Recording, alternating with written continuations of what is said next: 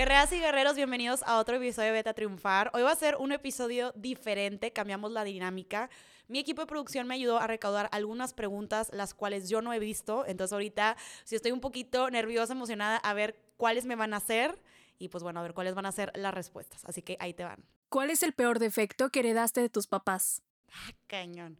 El peor defecto que heredé de mis papás, yo creo que soy una persona muy desesperada. O sea, como que no soy muy paciente, siempre lo quiero todo rápido. Entonces yo creo que es algo que de repente yo misma, no sé, por ejemplo, a veces me pongo de muy mal humor la gente que camina lento. Yo siempre camino súper rápido, pero luego yo mismo me terapeo y digo, pues güey, la gente va caminando como quiere y va a su ritmo, no porque tú vayas a caminar súper rápido significa que todos tienen que ser así. Y de repente algunas situaciones, no sé, como que a veces soy muy paciente, pero en otras como que me desespero mucho rápido y sí siento que eso así es, sobre todo yo creo que mi papá era así y mi mamá con ciertas cosas, en otras cosas sí es muy paciente, entonces yo creo que, que eso es una, una de ellas. Y otra cosa, yo aquí me estoy abriendo bien cañón, oiga, la neta. O sea, por suerte, la neta ya lo cambié, eh, pero a veces me pasaba que cuando me enojaba como que sí, sí alzaba mi voz.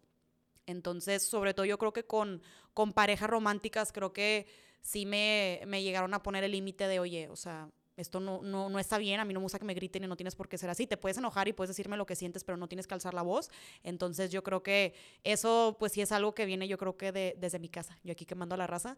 Y eso sí te puedo decir, a lo mejor lo desesperada sigo siendo, porque creo que es algo un poco más de mi personalidad, pero lo de alzar la voz creo que sí lo cambié porque me di cuenta que pues no es el deber ser, no, o sea, no podemos estar hablando serenos y tranquilos y creo que también aprendí de dónde venía yo me di cuenta que era algo que pues yo vi en mi casa, que a lo mejor yo normalicé y luego ya con, pues con las experiencias de la vida me di cuenta que pues no hay que normalizarlo, entonces eso lo cambié. ¿Cuál es la mejor virtud que heredaste de ellos? La mejor virtud de mi mamá y mi papá, yo creo que de mi papá, ajá, la mejor virtud que saqué de mi mamá y de mi papá, yo creo que de mi papá es como cómo me llevo con la gente. O sea, siempre me considero una persona que me sé relacionar y como me gano fácil a la gente pero siempre es a través como del humor. O sea, mi papá siempre hacía reír a todas las personas, tenía un sentido del humor bien chistoso y como que se le daba mucho hacer amigos, llevarse con gente, hacer relaciones y creo que en mi caso, creo que es una virtud que yo heredé de él. Eh, aparte, mi papá también era una persona muy eh, trabajadora y yo creo que mi mamá eh, es la persona más buena y cariñosa de, este mundo y a mí me dio o sea, la neta hasta la fecha mi mamá me sigue diciendo buenos días princesa, o sea, como que es una, es una persona que tiene mucho amor que dar, entonces yo creo que algo que me caracteriza es que soy una persona que le gusta dar mucho amor a las personas que quiere, entonces yo creo que eso lo, lo aprendí de mi mamá. Académicamente, de todo lo que estudiaste y has estudiado en tu vida, ¿qué es lo que más te ha servido y lo que menos te ha servido? Académicamente, ¿qué es lo que más me ha servido? Yo creo que cuando estudié comunicación, llevé una clase de comunicación oral que nos ayudaban, bueno, nos enseñaban cómo hablar en frente del público, cómo no decir muletillas, eh, las expresiones correctas. Digo, obviamente no digo que soy la mejor oradora, eh, ¿cómo se dice? ¿Oradora? No digo que soy la mejor oradora del mundo, creo que todavía tengo varias áreas de oportunidad que de hecho sí quiero mejorar, sobre todo ahorita que estoy haciendo el podcast. Pero yo creo que la pena o como una vez que me meto en mi papel creo que me sale bien. Entonces, eso, comunicación escrita en la carrera también aprendí muchísimo. O sea, según yo tenía buena ortografía y llegué a esa clase me di cuenta que no, o sea, que me faltaban muchas cosas. Yo creo que esas son las de las que más me, me marcaron para lo que hago hoy en día. Y de lo que menos, pues, güey, la neta estadística no me, no me sirvió ni madres. O sea, obviamente todos necesitamos sumar en esta vida, ¿verdad? Y aunque no lo crea usted, yo soy comunicóloga, pero bendito el Excel sí me ha ayudado en muchas. Pero la neta, la pinche estadística, güey, o sea, la neta no, no lo, no lo he usado, no me ha servido de, de nada. Hablemos de querida. ¿Te portabas bien en la adolescencia con querida? Cuéntanos una anécdota de la peor travesura o cagazón que le hiciste o tuviste.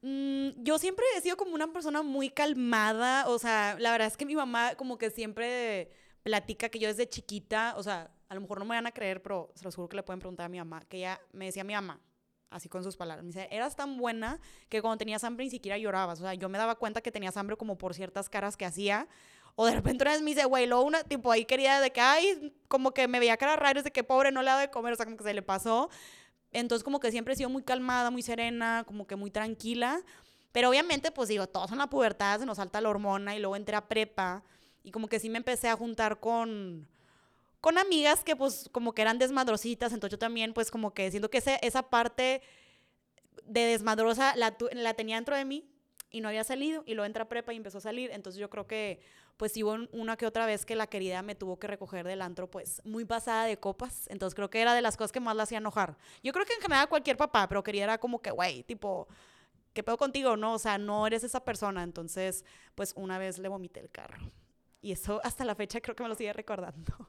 En cuanto a tu trabajo en redes sociales, ¿cuál fue la primera marca que confió en ti como creadora? pues mira, al principio empecé a trabajar con marcas locales, que la verdad es que como que estoy muy, muy contenta y les agradezco muchísimo que hayan eh, confiado en mí. Ya sabemos que obviamente las marcas locales a veces no tienen las herramientas o el presupuesto, o a lo mejor les pega un poquito más el hacer ese tipo de colaboraciones. Eh, pero yo creo que si me voy a una marca a lo mejor más grande que, que para mí como que me marcó mucho, yo creo que fue Lancome, fue la primera marca grande que me habló. En ese momento me acuerdo que yo estaba sola, entonces me hablaron y yo así haciéndome la más perrita de que, eh, Florencia, y bueno, nada más para asegurarme, ¿tienes ningún problema con la factura? Que no sé qué, y así yo, no, no, no, todo en orden. Me acuerdo que le hablé a mi mamá, a mi cuñada, que, güey, ¿qué chingados hago? Tipo, ni siquiera estoy dada de alta, como de una factura, ¿qué hago? ¿Qué les digo? Pero confiaron mucho en mí, fue más o menos como a los 5 o 6 meses de que empecé a hacer contenido.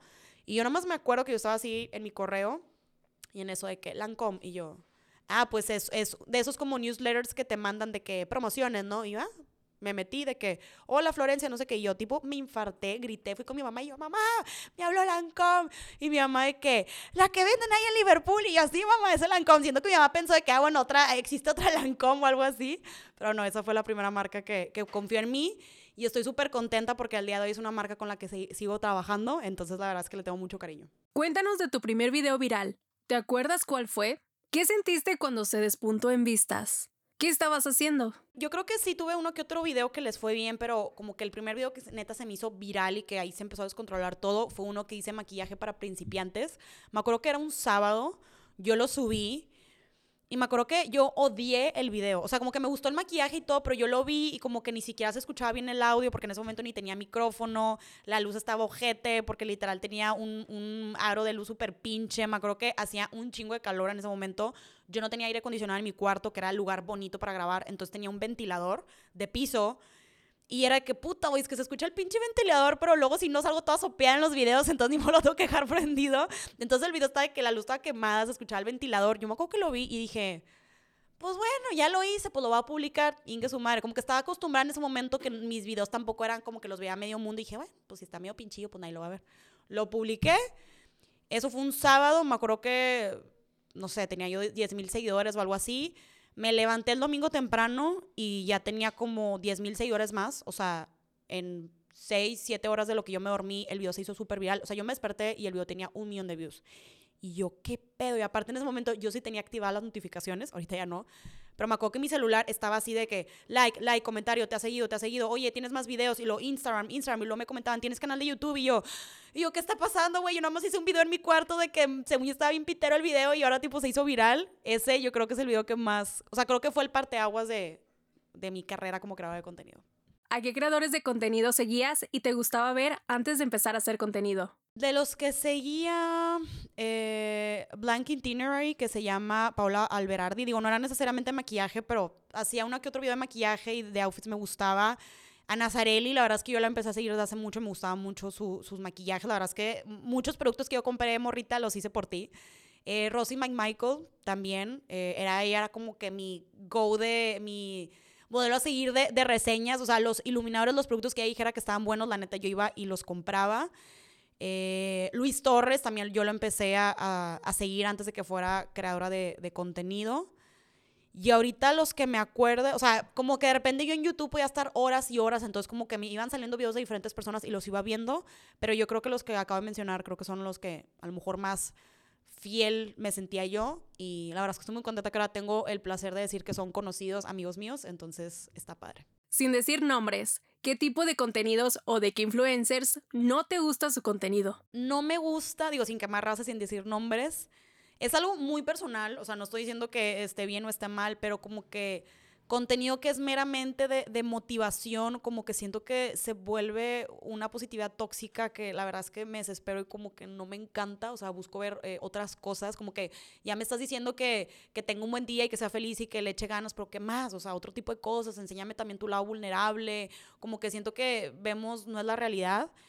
Eh, contenidos donde plasman, yo sé que a lo mejor es la moda, pero todo ahorita lo que se ve es súper aesthetic y súper artístico. Yo sé que, güey, pues como que no me identifico, o sea, enséñame tu día a día, eh, te quiero ver sin maquillaje, te quiero ver jodida igual que yo, o sea, cómo, te ves en la mañana sin lavarte los dientes, como que me identifico con personas que sean un poco más transparentes, porque la neta, no sé tú, pero yo amanezco con el pelo hecho unido, amanezco con mal aliento y estoy tipo toda lagañosa. O sea, todos nos despertamos así. Obviamente nadie desperta perfecto con su lencería de que hola y los labios de que todos llenos de gloss. Pues no. Entonces yo creo que eso es lo que no, no me encanta.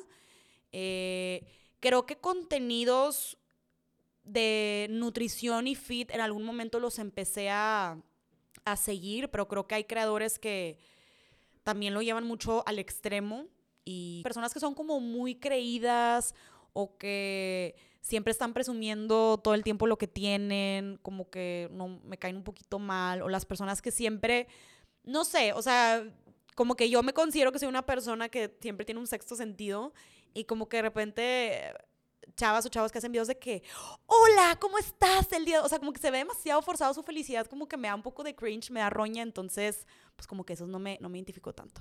¿De qué te arrepientes más en este camino que has tomado y las decisiones que has tomado en tu carrera? ¿De qué me arrepiento? Mm, ok, nunca me había cuestionado eso. Fíjate que a lo mejor suena muy cliché mi respuesta, pero no me arrepiento de nada. O sea, yo creo que todos los logros, cosas que he hecho, las cagazones que he hecho, creo que han sido por algo y me han sumado como persona. En algún momento sí llegué a pensar de que, güey, ¿por qué no empecé antes a hacer videos? Digo, tengo 28 años, todavía estoy joven, pero pues digo, a lo mejor si hubiera empezado a los 21, 22, pues no me hubiera hecho mal. Pero luego dije que, güey, es que siento que la vida, o sea, el universo es muy inteligente. Creo que por algo empecé a la edad de los 26, no empecé ni antes ni después. Creo que fue la edad perfecta para mí. Y creo que también yo ya me sentía preparada emocionalmente. O sea, la neta, hacer redes sociales tiene muchos beneficios y es muy padre, pero también sí necesitas tener inteligencia emocional, tienes que estar eh, consciente de que va a haber personas que no le va a caer bien, va a haber otras personas, otros creadores que te puedan querer linchar y te quieran mandar mala vibra o te quieran hacer pleito, va a haber comentarios hirientes.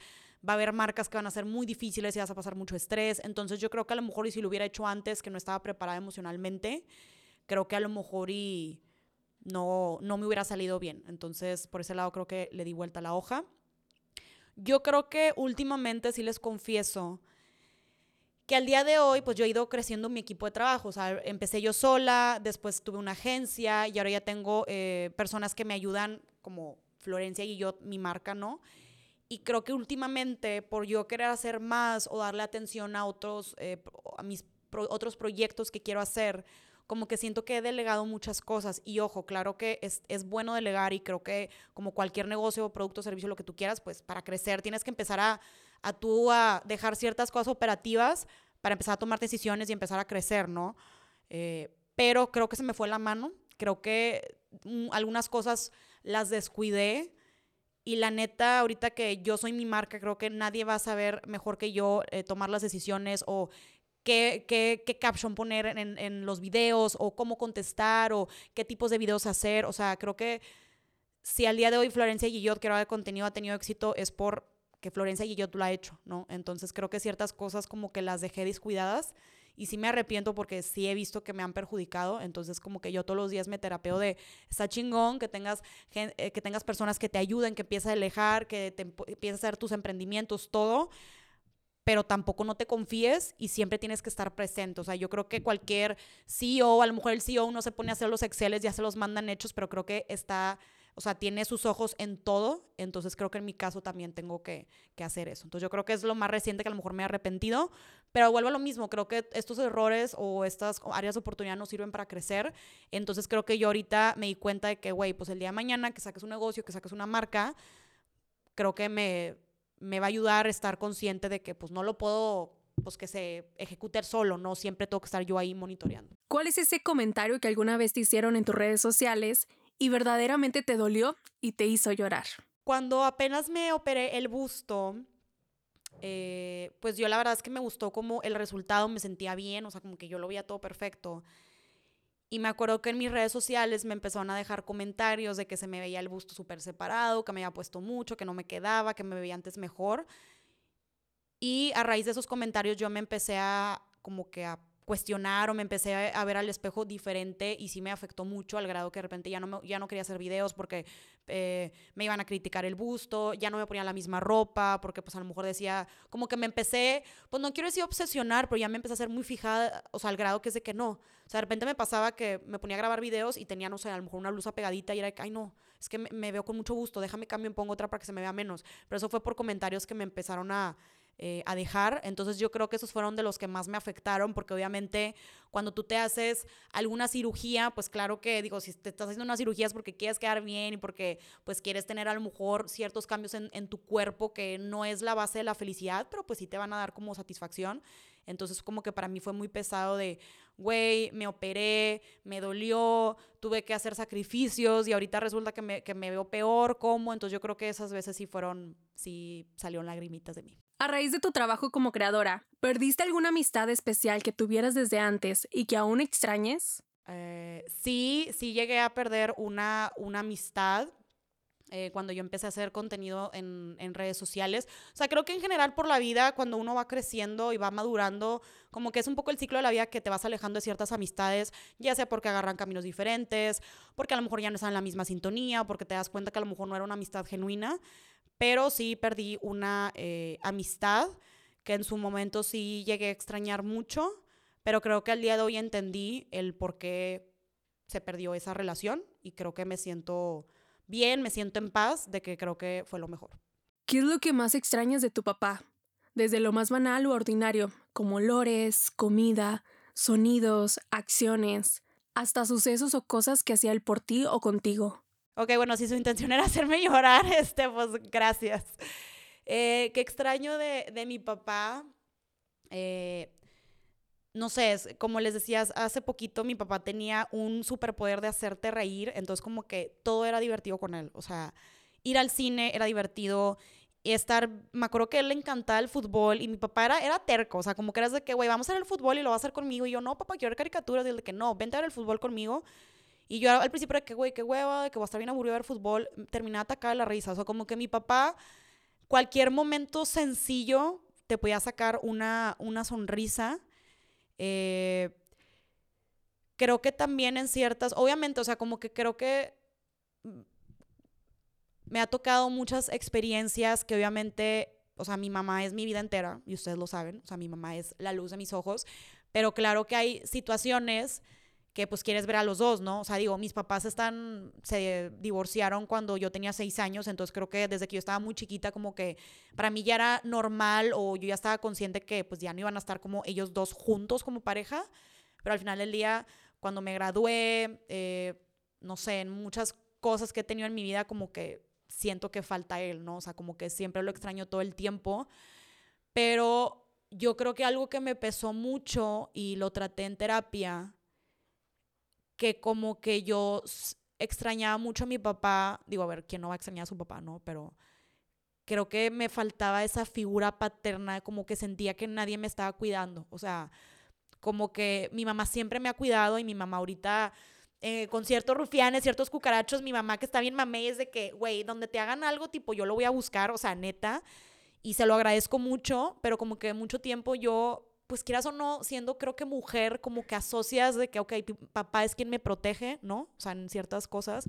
Entonces, como que mucho tiempo yo me sentía que nadie me cuidaba, o sea, como que está bien raro, no sé cómo explicarlo, digo, no es porque quiera desmeritar el apoyo de mi mamá y siempre he sido una persona que he tenido muchos amigos, muchas personas que me quieren, pero hubo un tiempo que me sentía sola y me sentía desprotegida porque no estaba ahí mi papá para cuidarme y me llegó a pesar mucho y lamentablemente luego creo que eso lo empecé a, como que a proyectar mucho en mis parejas y luego yo entendí de que, güey, es que yo no le puedo dar ese paquete a mi novio, o sea, él, digo, claro que una pareja está ahí para apoyarte y darte y a sumarte y todo, pero pues mi novio no me tiene por qué estar cuidando, o sea, yo ya estoy grande, soy independiente, entonces como que yo creo que es ese respaldo, como que alguien que esté ahí, que dé los chingazos por si cualquier cosa, como que yo creo que es lo que más extrañó a mi papá. Pero traté de darle la vuelta a la hoja, o sea, como que una vez, o sea, dije, a ver, güey, o sea, esto te está afectando, o sea, los daddy issues, todos los tenemos, o mommy issues, existen. No importa que tu papá se haya muerto o no, los daddy issues, mommy issues existen, ni modo. Entonces, en mi caso, dije, ok, tengo daddy issues, ¿qué voy a hacer al respecto? Y dije, güey, pues es que no puedes ir por la vida como que ya, o sea, mi papá ya tiene, justamente hace poquito tiene 15 años de que falleció, o sea, no puedo ir toda la vida esperando que venga mi papá y me cuide, porque mi papá no va a regresar, o sea, como que ahí fue algo que yo me terapia y, y dije, es que mi papá siempre va a estar conmigo emocionalmente, de espíritu, pero él físicamente no va a regresar. ¿Qué vas a hacer al respecto? Entonces en mi caso dije, ok, no tienes esa figura paterna que te cuide, pero tienes a tu mamá, tienes a tus hermanas, pero creo que a mí lo que más me ayudó es de que, güey, te tienes a ti. O sea, tú te puedes cuidar sola, tú te puedes defender sola. O sea, yo me tengo a mí y creo que eso es lo más importante. Y les puedo decir que antes yo sí era una persona como muy dependiente de tomar decisiones o como que cuando algo salía mal, en sí le hablaba a mi mamá o a mi hermana o a mi cuñado y era que, güey, ¿qué hago? O sea, y ahora es de que me pasa algo y es, yo lo resuelvo se me rompió el foco, la lavadora, no sé cómo limpiarlo, pues yo busco un video y yo lo hago.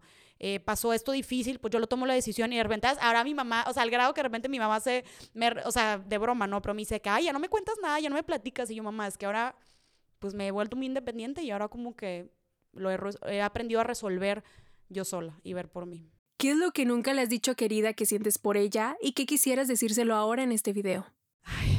O sea, ya me estaba recuperando las lágrimas de otra vez. Eh, no sé, o sea, creo que esto es algo que a lo mejor y quieras o no, uno tiene un hijo, me imagino, digo, yo no es, todavía no, no he sido mamá, pero creo que como que creo que es parte de su naturaleza, digo, en, en teoría, ¿no? O sea, como que cuidar a tu hijo, protegerlo, quererlo, darle de comer, todas esas cosas. Pero creo que a lo mejor muchos, muchos papás no se lo reconocen, entonces yo le quisiera decir a mi mamá que muchas gracias por, por cuidarme, por ver por mí, eh, por estar ahí. La verdad es que yo creo que cuando empecé a hacer contenido en redes sociales, emocionalmente, o sea, yo creo que emocionalmente, creo que sí he pasado diferentes situaciones en mi vida, o sea, falleció mi papá, tuve problemas alimenticios, eh, tuve problemas económicos en mi casa durante mucho tiempo, no había dinero, la neta. Entonces, como que eh, no, no me quiero victimizar y decir que tuve la peor de las vidas y una vida, y una vida la más complicada del mundo, pero no te puedo decir que tuve una vida fácil, sí he pasado por varias cosas.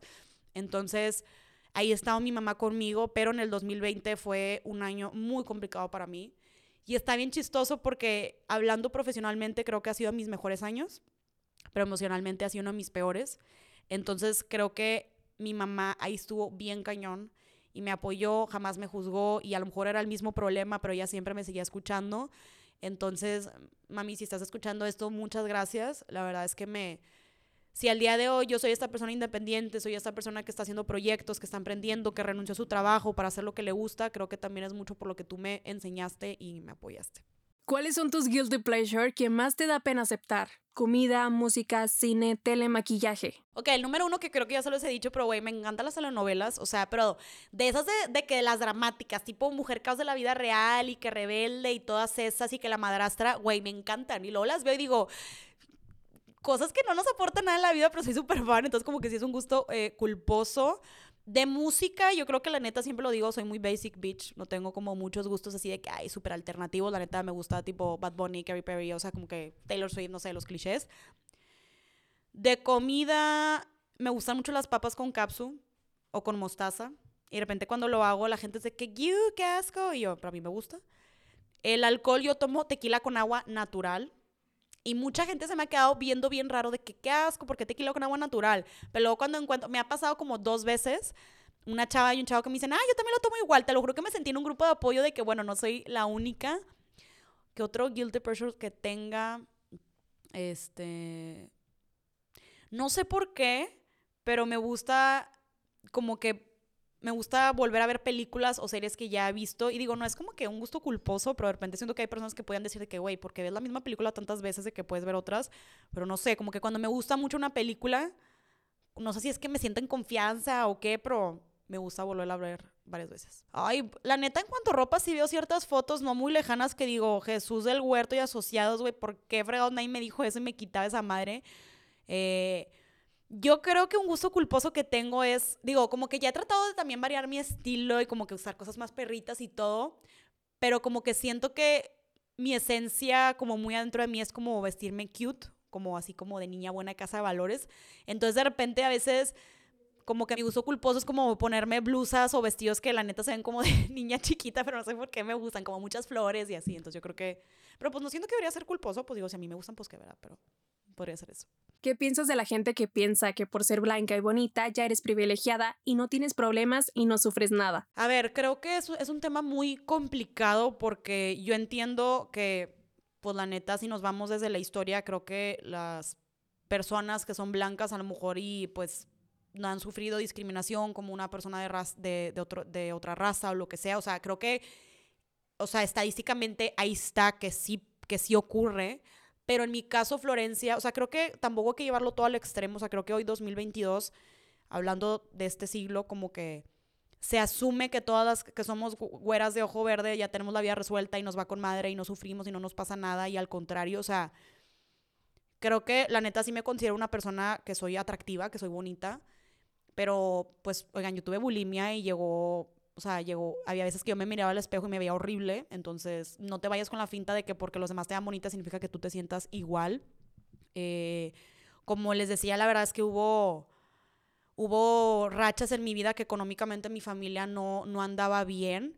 Y a ver, o sea, tampoco creo que todo entra dentro de cierto privilegio, porque bueno, nunca me faltó comida, siempre pude seguir estudiando, pero bueno, también fueron por las herramientas, yo tenía beca y había de repente, pues veces que uno se tiene que poner creativo, pero creo que a lo mejor y no porque haya vivido lo mismo que tú, significa que para mí fue menos complicado, entonces creo que a mí sí de repente es de que pues la neta, o sea, que a lo mejor para ti suena bien idiota, pero de repente es de que, güey, pues ella es de ojo verde, güera, pues con madre, ¿no? Ya está todo chingón, pues no, o sea, la neta, a mí fíjense que hoy en día me estaba pensando y creo que aunque tú digas, ay, qué padre, que ella físicamente a lo mejor, digo, siento que la belleza también es muy subjetiva, ¿no? A lo mejor y para ti yo no te puedo parecer bonita, pero bueno, en general sí me ha tocado eso.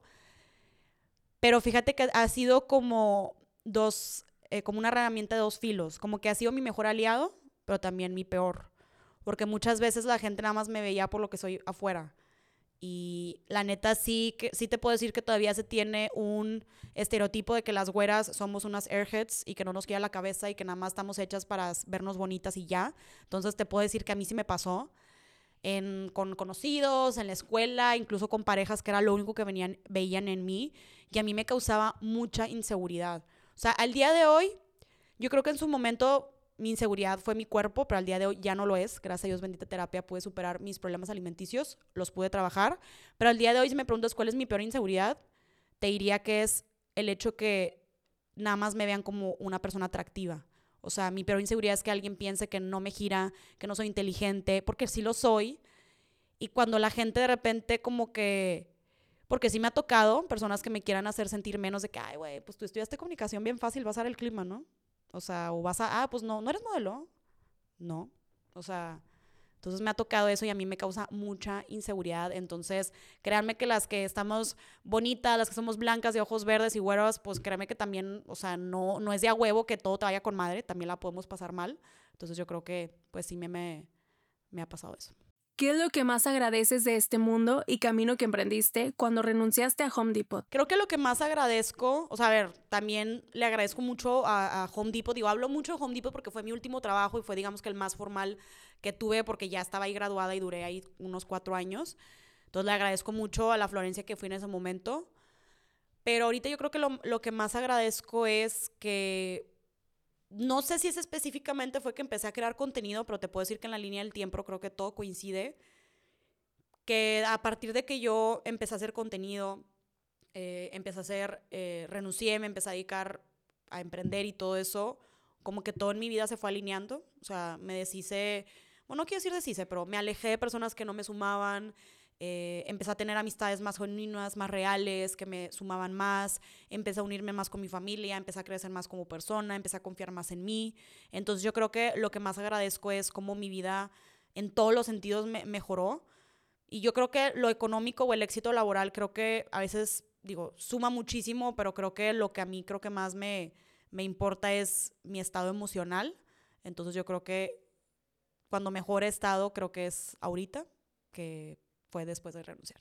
Guerreras y guerreros, este fue un episodio especial y también quiero aprovechar para agradecerles todo lo que nos han dado este año en Vete a Triunfar en este 2022. Les mando un abrazo súper fuerte, espero que pasen felices fiestas y que el 2023 sea para ti un año mucho más chingón de lo que fue el 2022. Esas fueron las preguntas que estuve contestando. Déjame saber en los comentarios si tienes algunas otras dudas o cosas que quisieras saber de mí. En la medida de lo posible de estas preguntas, digo, yo sé que no soy Belinda Pop, soy una humilde mortal, como siempre lo he dicho, pero el objetivo de contestar estas preguntas es que si te puedo sumar con algo, pues creo que eso es por lo que lo hago. Muchísimas gracias, espero que te vaya súper bien. Y bueno, empezamos el 2023 con todo y vete a triunfar. 2023 viene al por mayor, entonces no se te olvide suscribirte al canal, ponerle like, comentario, compartir este contenido si es que te gustó. Y bueno, ya saben que los quiero un chingo y listo, vete a triunfar. me.